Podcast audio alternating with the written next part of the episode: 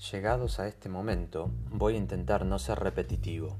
Sin saber si lo voy a lograr, solo voy a decir que los conceptos, categorías o nociones escogidos fueron aquellos que creí más relevantes o novedosos.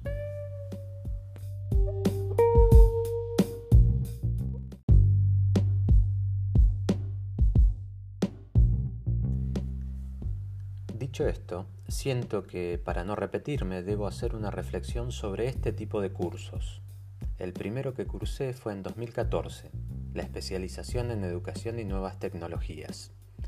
Ahí descubrí que adoro realizar formación continua, ya que me permite estar ágil y actualizado siempre. Además, me permite reflexionar sobre mis prácticas, teorizarlas y mejorarlas. La especialización finalizó en 2016, cuando las políticas neoliberales eclipsaban y oscurecían todo.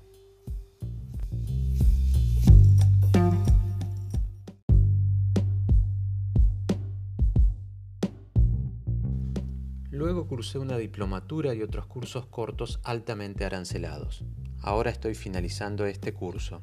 Como conclusión general, puedo aseverar que la educación pública sigue siendo la mejor instancia de formarse colectivamente y de calidad solventada por nuestras cargas ciudadanas, que dicho sea de paso se montan sobre una matriz impositiva regresiva, así que cualquier intento para revertir esa matriz se saluda y se alienta a más progresividad.